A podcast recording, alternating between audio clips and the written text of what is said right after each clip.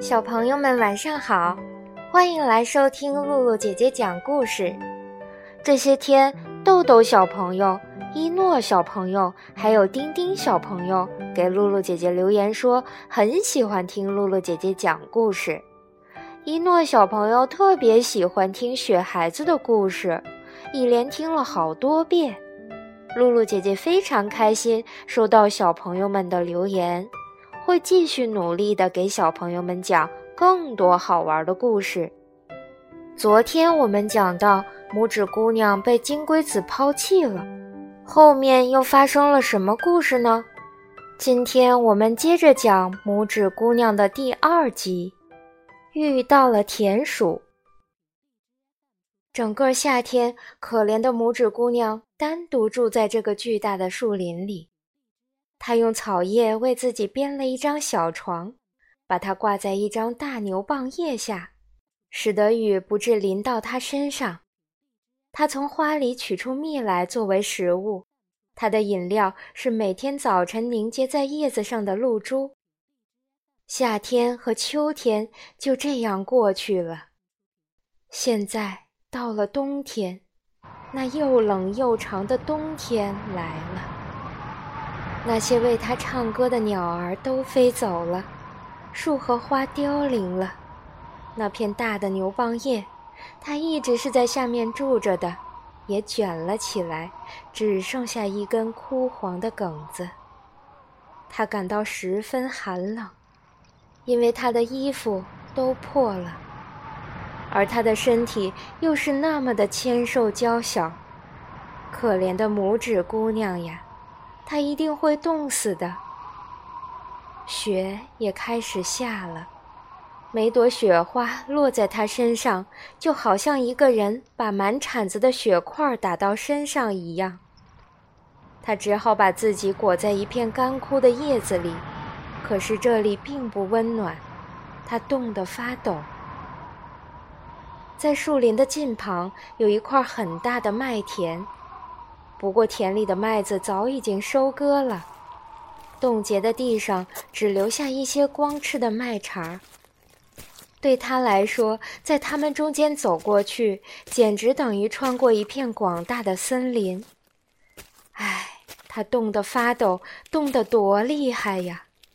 最后，他来到一只田鼠的门口。这就是一颗麦茬下面的一个小洞。田鼠住在那里面，又温暖又舒服。它藏有整整一房间的麦子，它还有一间漂亮的厨房和一个餐厅。可怜的拇指姑娘站在门口，像一个讨饭的穷苦女孩子。他请求田鼠施舍一颗大麦粒给他，因为他已经两天没有吃过一丁点儿东西了。你这个可怜的小人儿，田鼠说：“因为他本来就是一个好心肠的田鼠，到我温暖的房子里来和我一起吃点东西吧。因为他现在很喜欢拇指姑娘，所以他说。”你可以跟我住在一块儿度过这个冬天，不过你得把我的房间弄得干净整洁，同时讲些故事给我听，因为我就是喜欢听故事。这个和善的田鼠所要求的事情，拇指姑娘都一一答应了。她在那儿住得非常快乐。不久，我们就要来一个客人，田鼠说。我的这位邻居经常每个星期看我一次，他住的比我舒服很多。他有宽大的房间，他穿着非常美丽的黑天鹅绒袍子。只要你能够得到他做你的丈夫，那么你一辈子可就享用不尽了。不过他的眼睛看不见东西，你得讲一些你所知道的最美的故事给他听。拇指姑娘对于这事没有什么兴趣，她不愿意跟这位邻居结婚，因为她是一只鼹鼠。他穿着黑天鹅绒袍子来拜访了。田鼠说他是怎样有钱有学问，他的家要比田鼠大二十倍。他有很高深的知识，不过他不喜欢太阳和美丽的花朵，而且他还喜欢说这些东西的坏话，因为他自己从来都没有见过它们。拇指姑娘得为他唱歌。他唱了《金龟子呀飞走吧》，又唱了《牧师走上草原》。因为他的声音是那么的美丽，鼹鼠就不禁爱上了他。不过他没有表达出来，因为他是一个很谨慎的人。最近，他从自己的房子里挖了一条长长的地道，通到他们的这座房子里。他请田鼠和拇指姑娘到这条地道里来散步。而且只要他们愿意，随时都可以来。不过他忠告他们不要害怕一只躺在地道里的死鸟，它是一只完整的鸟，有翅膀也有嘴巴。它就是不久以前在冬天开始的时候死去的。它现在被埋葬的这块地方，恰恰被鼹鼠打穿成了地道。鼹鼠嘴里衔着一根引火柴。它在黑暗中可以发出闪光。他走在前面，为他们把这条又黑又长的地道照明。当他们来到那只死鸟躺着的地方时，鼹鼠就用它的大鼻子顶着天花板，朝上面拱着土，拱出来一个大洞。阳光就通过这洞口射进来，在地上的正中央躺着一只死了的燕子。它的美丽翅膀紧紧地贴着身体，小腿和头缩到羽毛里。这只可怜的鸟儿无疑是冻死的，这使得拇指姑娘感到非常难过，因为她非常喜欢小鸟。的确，它们整个夏天对它唱着美妙的歌，对他喃喃地讲着话。不过，鼹鼠用它的短腿子一推，说。他现在再也不能唱什么了，生来就是一只小鸟，这该是一件多么可怜的事儿！谢天谢地，我的孩子们将不会是这样，像这鸟一样，什么也不能做，只会叽叽喳喳的叫。到了冬天，就不得不饿死了。是的，你是一个聪明的人，说的有道理。田鼠说。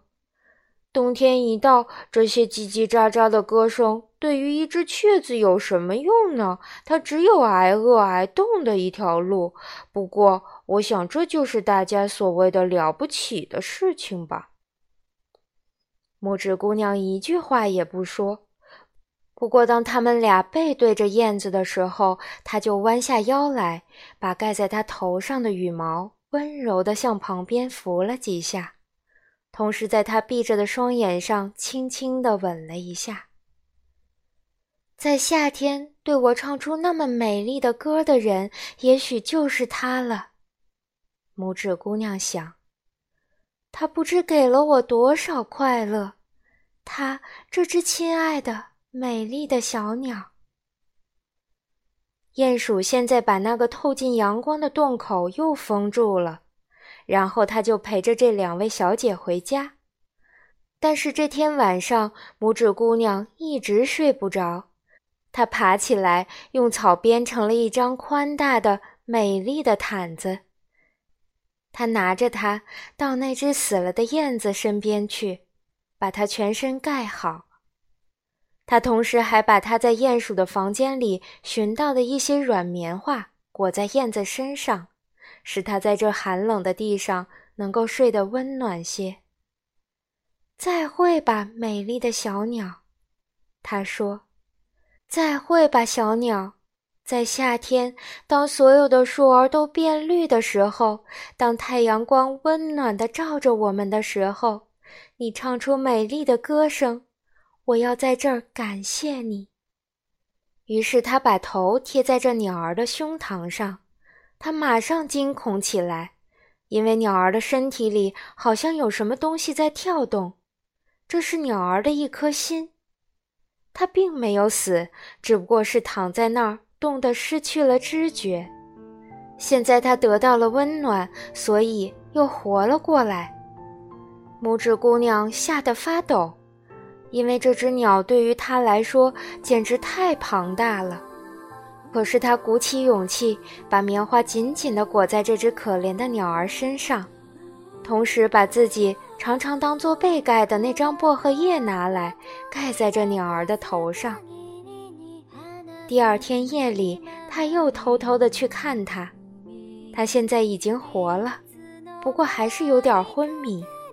他只能把眼睛微微的睁开，望了一下拇指姑娘。我感谢你，可爱的姑娘。这只身体不太好的燕子对他说：“我现在真的舒服和温暖，不久就可以恢复体力，可以飞了，在暖和的阳光中飞了。”啊，拇指姑娘说：“外面是多么冷呀！”雪花在飞舞，遍地都在结冰。还是请睡在你温暖的床上吧，我可以来照顾你。他用花瓣盛着水送给燕子，燕子喝了水以后，就告诉他说，它有一个翅膀曾经在一个多刺的灌木林上擦伤了，因此不能跟别的燕子们飞得一样快。那时，他们正在远行，飞到了辽远的温暖的国度里去。最后，它落到了地上，可是其余的事情，它就记不起来了。燕子在这儿住了一整个冬天，拇指姑娘待它很好，非常喜欢它。可鼹鼠和田鼠一点儿都不知道，因为他们不喜欢这只可怜的燕子。